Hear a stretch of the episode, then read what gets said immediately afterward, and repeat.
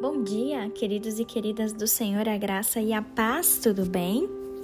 Mais uma sexta-feira, hein? Olha como passou rápido a nossa semana, queridos. Glória a Deus. Louvado seja o nome do Senhor que nós estamos aqui, firmes, mais um dia, para a gente orar juntos. Queridos, o tema do nosso devocional hoje é Sua oração tem poder. Grave isso, sua oração tem poder. Desde ontem, o Senhor tem falado muito comigo para que eu meditasse em 1 Reis, capítulo 18. E ontem, se você prestou atenção no nosso devocional, nós falamos sobre força, a força do Senhor sobre nós. E hoje eu quero falar com vocês sobre oração o poder que a sua oração tem e como nós podemos aprender isso com Elias, queridos. Eu quero ler o versículo de 1 Reis 18, os versículos é, 43 e 44, que diz assim: E disse ao seu servo: Vá e olhe para o lado do mar. Ele foi, olhou e disse: Não vi nada. Então Elias disse: Volte. E assim foi por sete vezes. Na sétima vez, o servo disse: Eis que se levanta do mar uma nuvem pequena, como a palma da mão de um homem.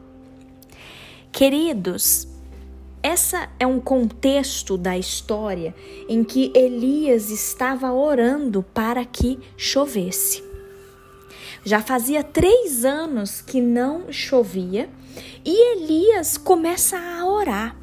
Elias começa a clamar a Deus pedindo para que chovesse. Estava tendo uma seca muito feroz, muito violenta.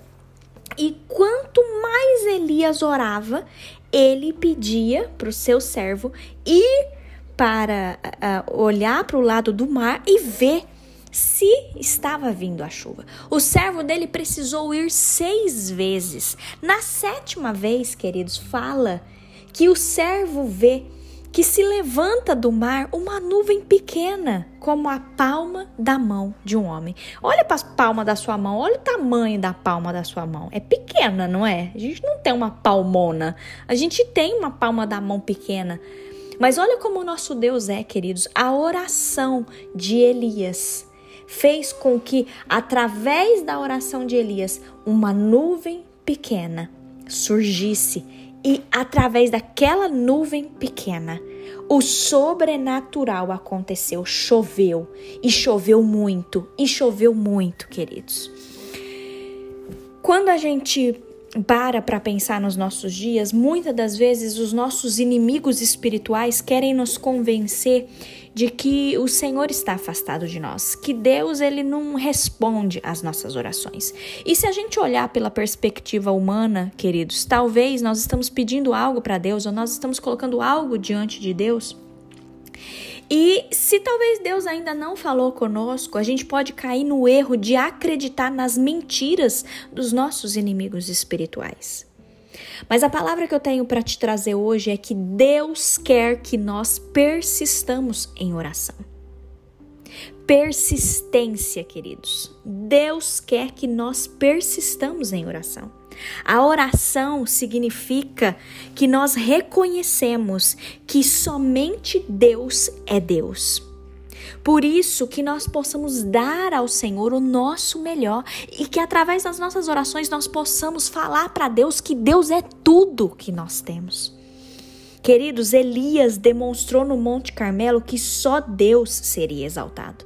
A fé dele manteve ele focado no que ele sabia que era a verdade. O que, que é a verdade que Elias sabia? Que Deus, o Deus soberano, estava no controle de tudo.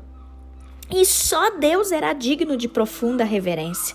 Eu gosto muito dessa frase que diz: Elias escutou com o espírito o que era incapaz de ver com os olhos. Queridos, hoje, em nome de Jesus, a palavra para mim e para você é que nós possamos exercitar a nossa oração.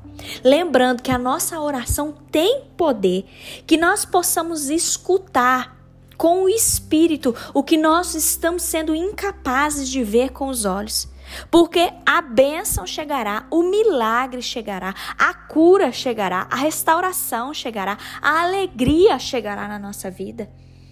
Queridos, em nome de Jesus, que as nossas orações não sejam apenas rezas que a gente decorou e fala para Deus, que as nossas orações não sejam apenas respostas quando a gente está passando por crises, e também que as nossas orações não sejam é, é, invadidas ou até mesmo é, é terminadas por pensamentos que acabam assim levando a gente para pensando em outras coisas, a gente se perde na oração. Não, queridos. Que o nosso momento de oração com Deus seja um momento de consagração perante o Senhor. Que o nosso momento de oração com Deus, querido, seja um lugar onde a gente encontra o Senhor, onde a gente busca o Espírito Santo, onde a gente se prostre na presença do Senhor, até nós recebemos a resposta do Senhor, queridos. Aqui, no nosso contexto da história, Elias orava por chuva. O que, que você está precisando orar hoje? Talvez hoje você está triste, talvez você está passando por fome, passando por necessidades, talvez você está com dívidas, talvez você está passando por doenças. Queridos, vamos enxergar com os olhos da fé, crendo crendo que os nossos milagres chegarão na nossa vida. Creia que Deus está no controle de tudo e se Deus ainda não te deu a resposta, creia que o Senhor está trabalhando. Se coloque hoje em posição de humildade, em posição de dependência do Senhor. Vamos escutar Deus falando conosco por meio da oração, queridos. Vamos obedecer, confiar em Deus. A frase que eu quero deixar para vocês hoje Ainda que não haja nenhum sinal, creia como fez Elias.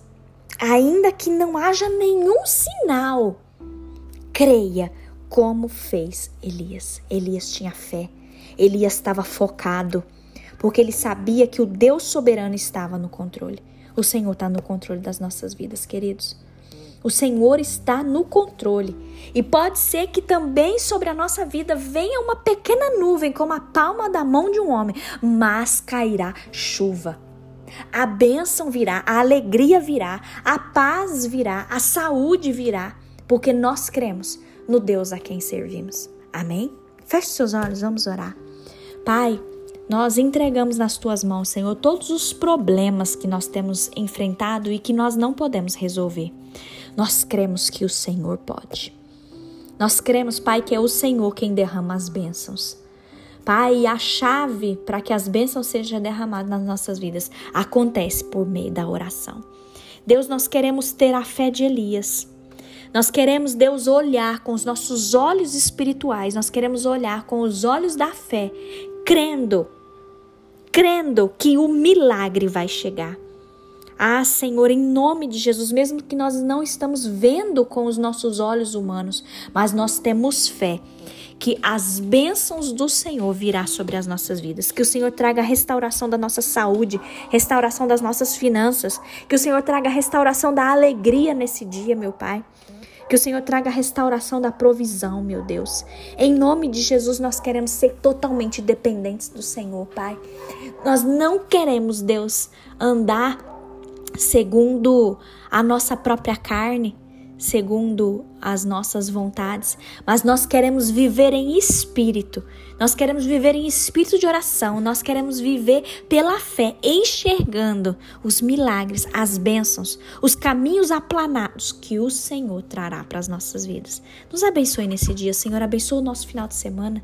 Abençoa toda a nossa vida, abençoa a nossa família, Deus. Que nós possamos descansar no Senhor, Pai, sabendo que o Senhor é Deus soberano nas nossas vidas. O Senhor é tudo para nós. O Senhor é Deus, o único Deus. Nós queremos estar focados no Senhor. Nós não queremos focar nos problemas, mas nós queremos ter a nossa fé fortalecida no Senhor.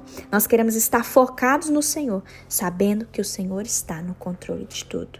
Nós te amamos, Deus. Nós te amamos e nós te bendizemos nesse dia. Em nome de Jesus. Amém.